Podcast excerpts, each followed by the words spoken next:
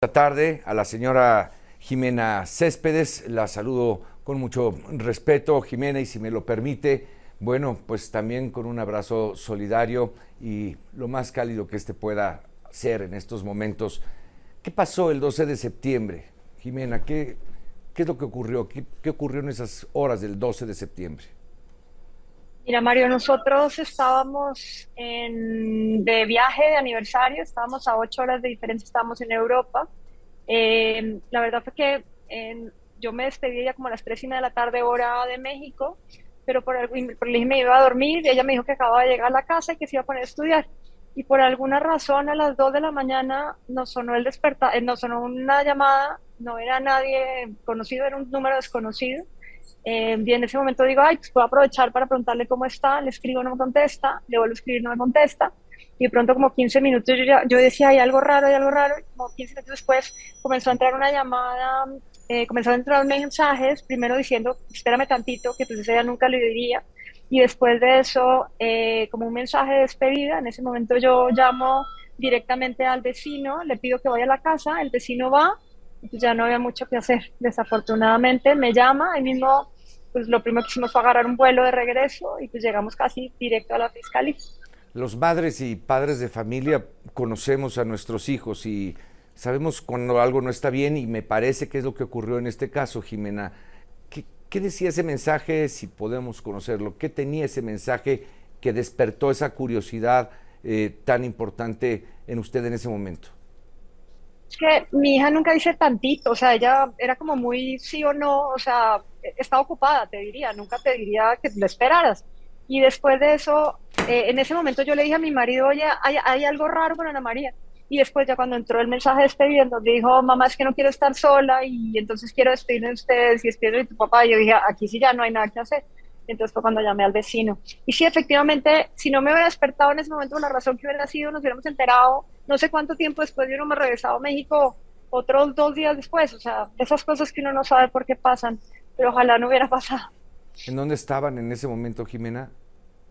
Estábamos en Roma. Habíamos planeado ese viaje de aniversario para 2020, pero como todos los, los viajes de pandemia lo atrasamos y pues no, no hubiéramos esperado que pasara algo así.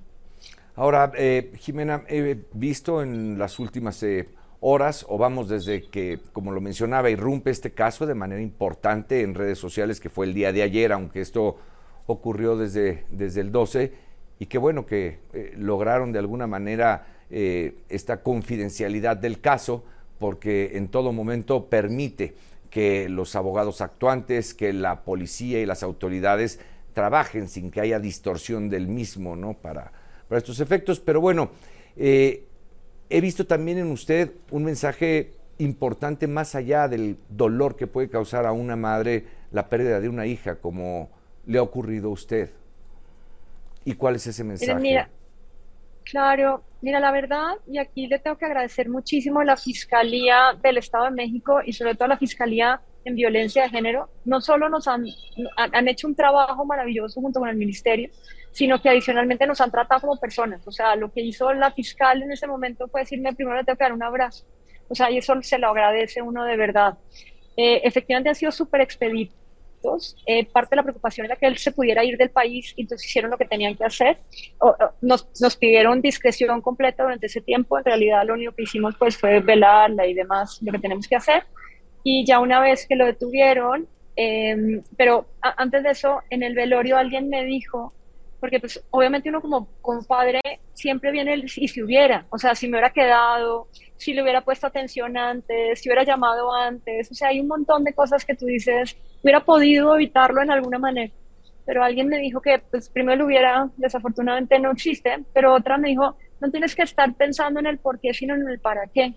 Y entonces ahí entendí que estamos en un país en donde hay demasiados feminicidios, en donde la violencia está como generalizada. Dije, Ana María no tiene que morir solo por morir, tiene que haber algo detrás que podamos hacer nosotros.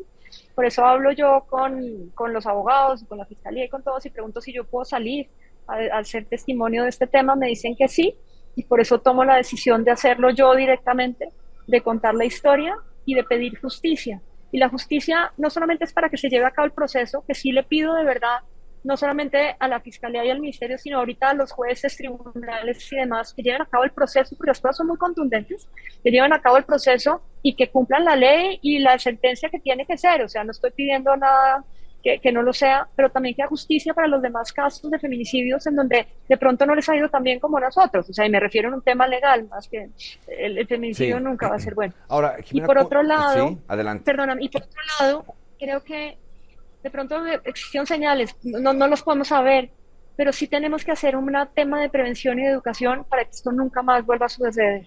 ¿Cuál es el primer momento o qué evento o qué elemento en todo lo que se cuenta en el que usted pudo inferir o pensar en que el exnovio de su hija presuntamente fue el responsable de esto?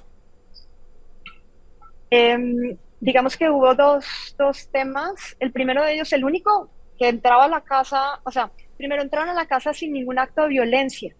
Ni siquiera el perro ladró, ni los policías dijeron nada. Entonces tenía que ser alguien conocido y en realidad pues no había nadie más. No había nadie más que no quisieran a María. O sea, en realidad, y yo creo que él incluso la quería también. O sea, todo el mundo amaba a Ana María, eran las personas que brillaba y brillaba en todas partes. Todo el mundo ha llorado más que yo la pérdida de Ana María. Entonces era la primera. La segunda, pues obviamente sí había temas de acoso. Ella el lunes, el lunes eh, sí le dijo a, a, unos amigos, les dijo que, que pues le estaba molestando y todo el mundo dijo lo mismo, pues bloqueelo, o sea, ya para qué diablos le recibe los mensajes. Pero pues nadie se, se le ocurrió que pasara esto. Entonces más allá de un bloqueelo, pues nos quedamos en eso. Y después ya, pues ya después del suceso, varios amigos de ella nos mandaron mensajes en donde él, digamos que no eran amenazas, pero sí le estaba acosando en serio, o sea, le decía que, que quitara la cuenta de Instagram, que regresara a ser su novio, que él nos iba a contar a nosotros, o sea, esas cosas que pues uno dice, si lo hubiera sabido. Así es. Ahora, ¿qué relación sostuvieron usted y su esposo con él durante el tiempo que ellos fueron novios? Me imagino que le llegaron a conocer bien. Claro, fueron año y medio de novios el niño está desde primero a secundaria en el colegio, en un colegio en donde además somos muy unidos, en una generación muy, muy unida. Entonces, pues lo conocíamos, lo llevábamos, lo regresábamos de las fiestas, comía en la casa de vez en cuando, comimos con sus papás varias veces, íbamos a los cumpleaños juntos, o sea, era un niño normal de, nuestro conocimiento. en cualquiera de los otros papás, nadie ni siquiera se le ocurrió, digamos que en realidad fue cuando terminaron que como que comenzó ya a ser un poco más, yo no digo violento porque no lo fue nunca, fue más bien como, o, que yo supiera, ¿no? También eso es importante que te lo diga, pero más bien como que era intenso, o sea, era, era de los que yo decía, ya que la de, ya que la deje, incluso más de una vez ya le dijimos, dígale que ya, que ya es suficiente, que él se iba a ir de viaje, pues, se vaya y ya. Incluso yo le pregunté a Ana María como dos semanas antes, le pregunté, oye, ¿ya se calmó? Me dijo, sí, ya está más tranquilo, ya no me ha vuelto a marcar. Y bueno, ya, se acabó el problema, seguimos todos con nuestra vida.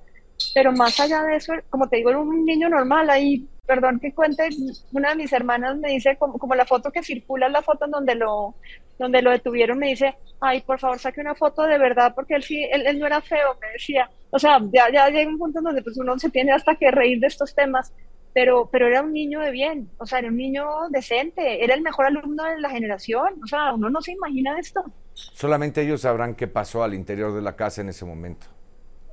Desafortunadamente no teníamos cámaras adentro, pues yo creo que uno ya nos va a tocar aprender de esas cosas, pero adicionalmente, sí, efectivamente se está recreando el delito y todo lo demás, pero más allá de eso no podemos saber mucho más, aunque digamos que la Fiscalía sí tiene el teléfono de Ana María y pues a ver si encuentran mensajes ahí que pues, nos puedan dilucidar un poco más de lo que nosotros no sabíamos. ¿Dónde se han resguardado usted y el resto de su familia? No porque haya una situación de persecución, simplemente porque pues hoy su casa está, me imagino, acordonada y la autoridad lleva a cabo ciertas diligencias. Sí, pues estamos viviendo en un hotel, llegamos directo a hotel, como me dice una amiga, parece como desplazada, entonces así estamos, no sabemos cuándo podamos entrar a la casa, eh, pues eso sí, mientras tanto nos han prestado ropa, así tal cual nos sentimos. Em, y, del tema de, la seguridad con nosotros no, pero a gente que estuvo ese día de, los hechos, sí le llegaron algunos mensajes de amenaza, no ahorita, em, la semana pasada. Por eso también lo digo en el video, o sea, lo que no queremos es que nadie tenga que sentirse amenazado en un caso que no tendría que serlo, ni siquiera. O lo único que pedimos es justicia. Conozco de su trayectoria profesional, Jimena, que no referiré en este momento, pero bueno, entre otras cosas es lo que le permite esta fluidez y claridad de ideas para eh, entrar a un medio de comunicación, pero ¿cómo hacerlo en estos momentos? ¿Cómo logra, cómo logra lo que está haciendo? Por ratos lloro mucho, pero, pero digamos que lo que he encontrado es una motivación, es una motivación de que no le pase a nadie esto, porque el dolor es infinito, o sea, no se lo puedo escribir. Entonces, yo creo que parte es eso, estoy manejando mi propia crisis, así como el manejo de los demás, hago lo mismo conmigo. Eh, y yo creo que Ana María me da luz, porque que esto no quede impune. Finalmente, Jimena, ¿qué viene para las próximas horas y en qué momento, si es que esto se diera, tendrían que estar ustedes eh, presentes? ¿Habría un careo con él? ¿Qué es lo que viene? Mira, no sé muy bien qué sigue, o sea, entiendo que hoy se llevó a cabo la primera audiencia y se va a llevar a cabo después la segunda para el tema de que ya quede vinculado proceso, que eso es lo primero que estamos pidiendo y por eso salimos a medios en este momento. Y después de eso, no sé muy bien, la verdad, todavía estoy como medio desconectada del tema, pero sí me gustaría que tanto nosotros como ustedes le demos seguimiento al caso, o sea, que no lo dejemos, que no sea solamente un tema coyuntural de algo que pasó, sino que lleguemos hasta el final juntos. Entonces, prometo que les voy contando en qué va y apenas me entere bien qué está, porque pues ni siquiera sé muy bien, eh, se los comento. Jimena, pues eh, muchísimas gracias. A nombre del Grupo Fórmula le agradezco esta entrevista porque sé que las condiciones para llevarla a cabo, más allá de la experiencia que, con la que usted cuenta, es un momento muy difícil. Y cuente con que este espacio y Grupo Fórmula no dejaremos de atender la evolución del caso sino hasta que haya concluido a cabalidad y la justicia que usted clama hoy por Ana María se haya llevado a cabo. Muchas gracias. No, Mario, muchas gracias y gracias al auditorio. Gracias, muy buenas tardes. Es Jimena Céspedes, madre de Ana María. Un caso terrible, terrible que se cuenta hoy y que de nueva cuenta vuelve a poner el dedo en la llaga sobre la condición de las mujeres en este país sobre la violencia de género, sobre esa fragilidad que no queremos para ninguna más.